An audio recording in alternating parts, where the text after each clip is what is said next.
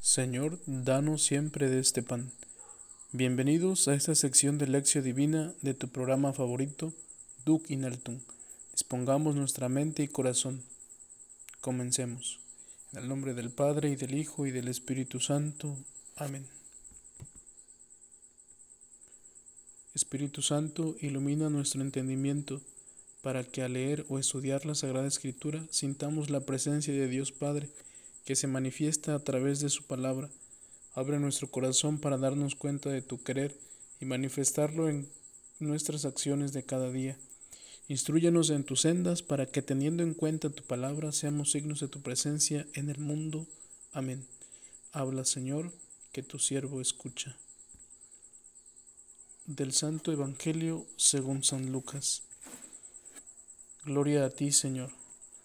En aquel tiempo se presentó ante Jesús un doctor de la ley para ponerlo a prueba y le preguntó, Maestro, ¿qué debo hacer para conseguir la vida eterna? Jesús le dijo, ¿qué es lo que está escrito en la ley? ¿Qué lees en ella?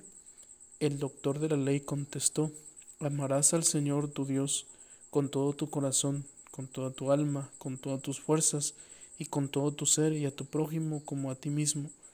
Jesús le dijo, Has contestado bien si haces eso, vivirás. El doctor de la ley, para justificarse, le preguntó a Jesús, ¿y quién es mi prójimo? Jesús le dijo, un hombre que bajaba por el camino de Jerusalén a Jericó cayó en manos de unos ladrones, los cuales lo robaron, lo hirieron y lo dejaron medio muerto. Sucedió que por el mismo camino bajaba un sacerdote, el cual lo vio y pasó de largo. De igual modo, un levita que pasó por ahí lo vio y siguió adelante.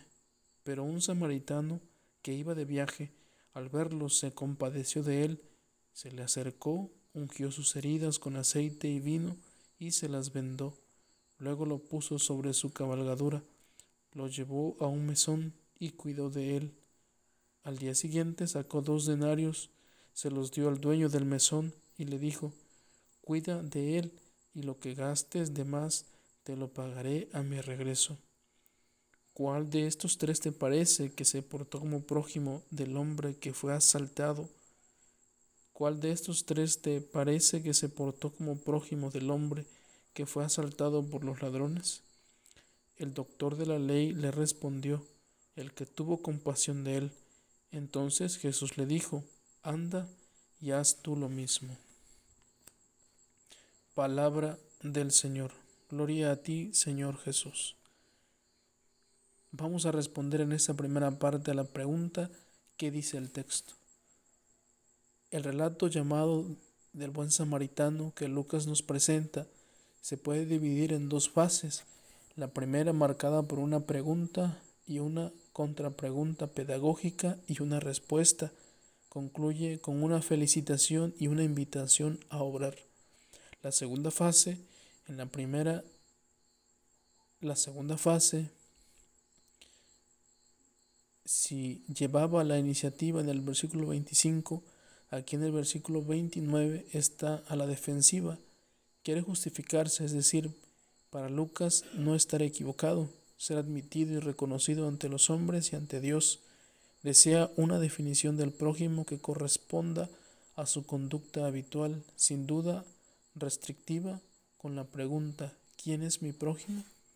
El maestro de la ley plantea una pregunta de suma importancia. Se refiere a la vida eterna y al camino para llegar a ella, aunque le mueve una intención poco limpia para tenderle una trampa.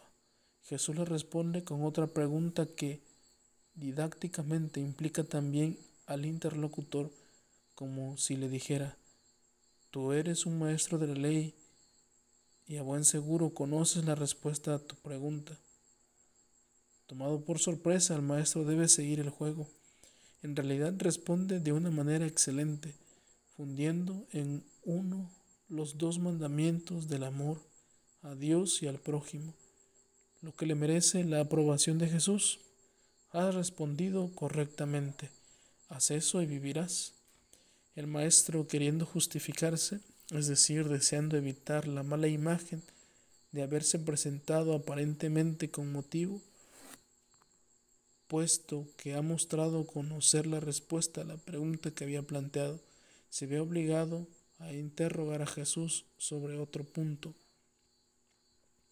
¿Cómo puedo saber quién es mi prójimo? La cuestión a la que parece aludir es en sí por prójimo. Se entiende solo los hijos de tu pueblo, como se lee en el texto citado más arriba, en Levítico 19, capítulo 19, versículo 18. O si el concepto se extiende también a los extranjeros que habitan en Israel. Si un emigrante se instala en vuestra tierra, no le molestaréis será para vosotros como un nativo más y lo amarás como a ti mismo. Levítico capítulo 19 versículos del 33 al 34 y Deuteronomio 10 versículo 19.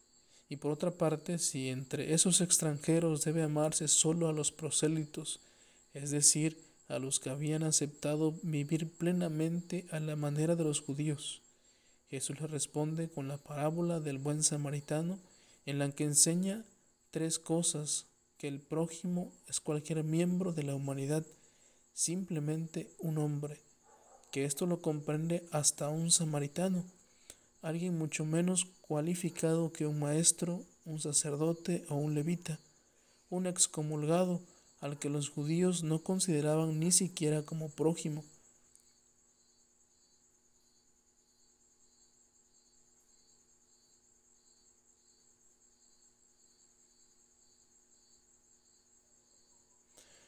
es propuesto por Jesús como modelo de hacerse prójimo y sobre todo muestra que la pregunta ha de hacerse en la dirección opuesta, no hacia nosotros mismos, sino hacia el otro, no quien me es prójimo, sino quien se hace prójimo.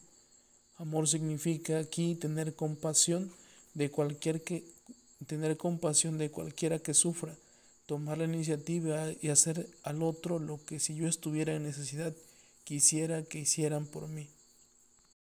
La respuesta de Jesús a la pregunta del principio sonaría en sustancia así. Tiene la vida eterna todo el que cuida de la vida de cualquier necesitado. Paradójicamente, para tener la vida es preciso darla. Respondemos ahora a nuestra siguiente pregunta. ¿Qué me dice el texto? Anda, haz tú lo mismo. La parábola del buen samaritano es aparentemente una historia en la que Jesús no aparece y sin embargo lleva claramente su marca.